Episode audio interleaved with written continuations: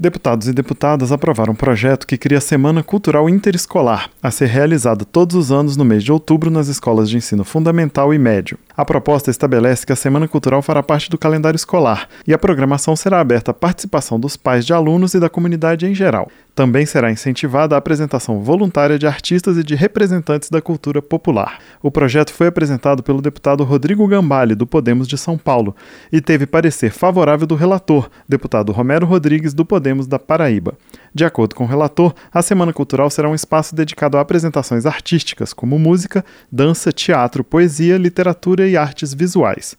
O projeto foi aprovado de maneira simbólica, sem votos contrários. Para o deputado Pastor Henrique Vieira, do PSOL do Rio de Janeiro, as manifestações artísticas são fundamentais para a educação multidisciplinar. Valorizamos uma educação que seja multidisciplinar, que seja enraizada à comunidade escolar, com a participação de docentes, discentes, familiares, e entendemos que a cultura é um fator determinante as diversas manifestações culturais. A arte produz cidadania, a arte gera renda, a arte abre perspectiva de futuro.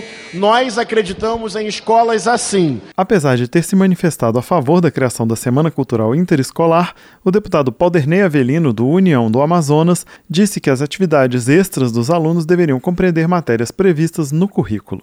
Como secretário de Educação que fui, eu entendo que nós temos muitas atividades extracurriculares durante o ano letivo.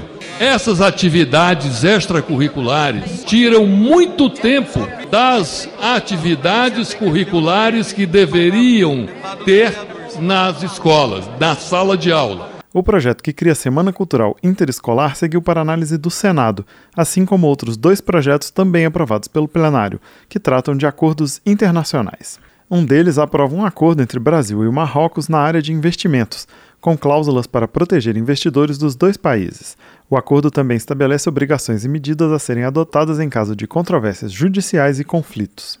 O terceiro projeto aprovado trata da adesão do Brasil a uma Convenção Internacional sobre Navegação Marítima, com o objetivo de aumentar a segurança dos mares internacionais.